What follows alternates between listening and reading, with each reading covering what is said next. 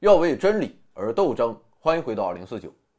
昨天介绍了第四代反应堆的第一种类型，属于快中子反应堆的液态钠冷却快堆。除了这个钠冷快堆之外，快中子反应堆还有两种，一个是气冷快堆，也就是使用气体作为反应堆的冷却剂。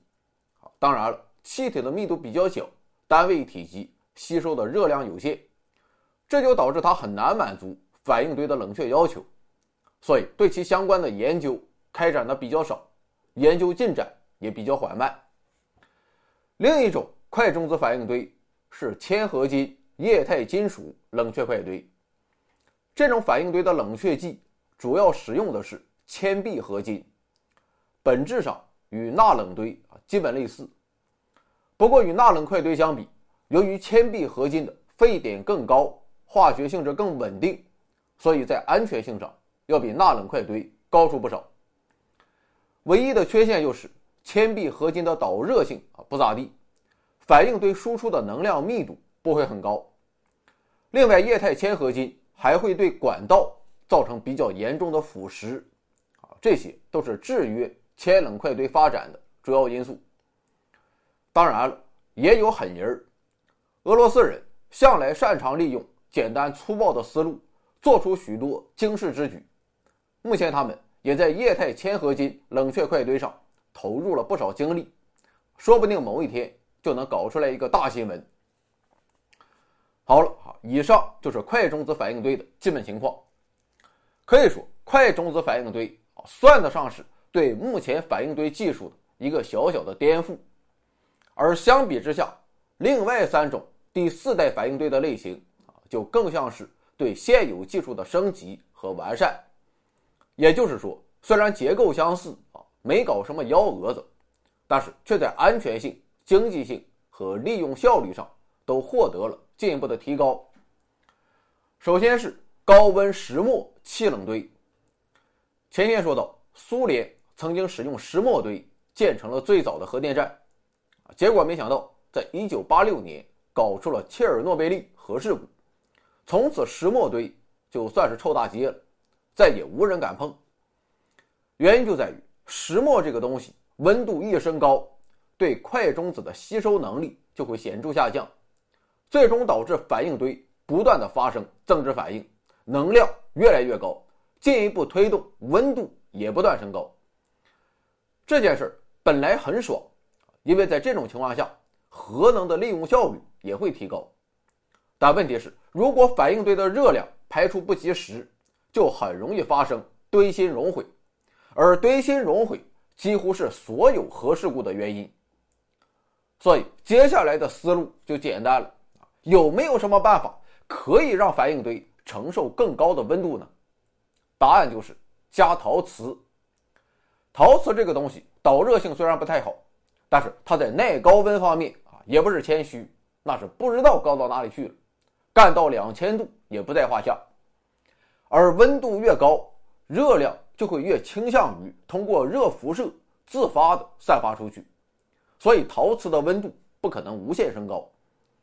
如此一来。只要我们对反应堆进行合适的设计，就可以获得一种永远不会发生熔毁的核反应堆，也可以说是一种几乎完全安全的核反应堆。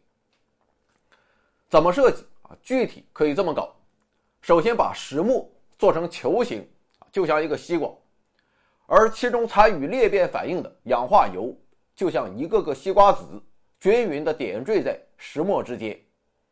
同时，在这个西瓜籽的外部包覆一层陶瓷做的西瓜籽壳，最后在整个大西瓜的最外面再包覆一层坚硬的外壳。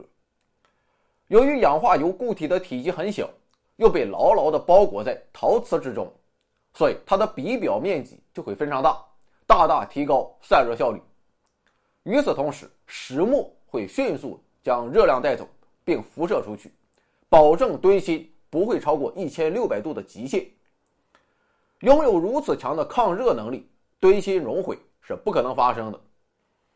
除了安全之外，啊，这种球床堆还有一个好处，这就是它可以连续的工作。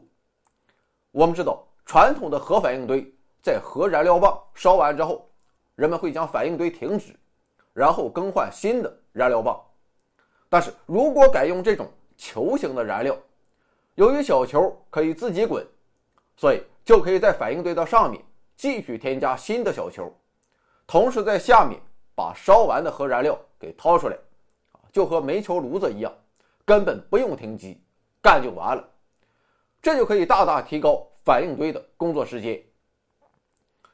当然了，只有堆芯抗热这还不够，反应堆的其他部分也要更加耐热，这就更简单了，全部换成陶瓷，虽然很粗暴，但却很管用。当然了，这种石墨球床堆也有缺点，因为归根结底它还是气冷堆，所以气冷堆的通病它它也不能少，这就是能量密度低，占地面积大，而且高温高压的氦气。对风机等配套设施的要求也比较高。好在这些问题也不是什么硬伤。目前我国对石墨球床堆的研究走在世界前列。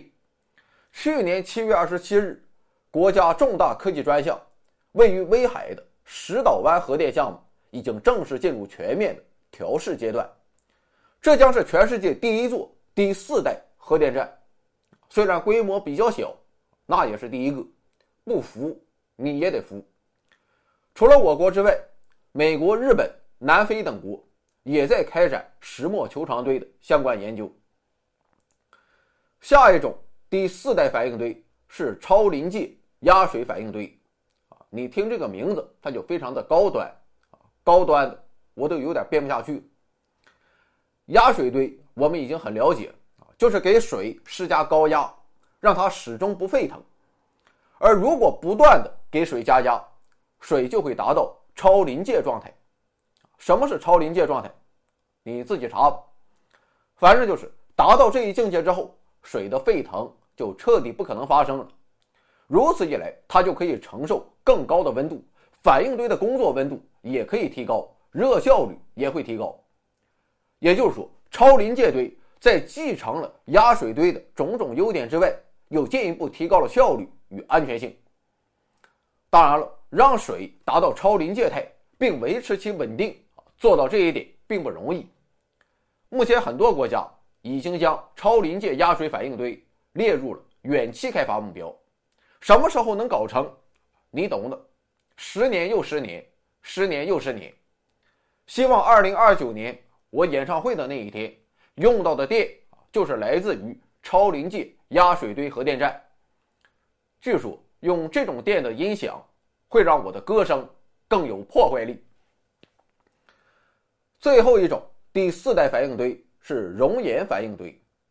所谓的熔岩反应堆啊，指的就是利用融化的液态盐来作为冷却剂，主要就是氟盐。原因是氟化物的化学性质相当稳定，导热性也非常好，所以它一方面具有钠冷堆的各种优点。同时还没有钠的化学不稳定性。另外，在熔岩堆中，还有人使用四氟化铀代替了传统的二氧化铀作为核燃料，这就是本来的固体核燃料变成了可以流动的液体熔岩。如此，反应堆的结构就要更加简单，燃料消耗更加均匀，反应堆的工作也更加连续。因为也和石墨球床堆一样。更换燃料的时候啊，是不需要停机操作的。同时，核废料也可以直接流进废料处理设备中。不过，这种熔岩堆也有一个很大的弊端，这就是岩对金属有天然的腐蚀性，这也导致其发展受到了很大的制约。好了，关于第四代核反应堆就介绍完了。如今，人类正处于第四代核电大规模应用的前夜。我个人认为，至少目前来看，他们还是要比核聚变靠谱得多。毕竟，在对裂变的应用上，我们有着更为丰富的人生的经验。给本期节目转发、点赞、投币、评论、收藏，甚至是批判一番的老板，不久之后都会发财。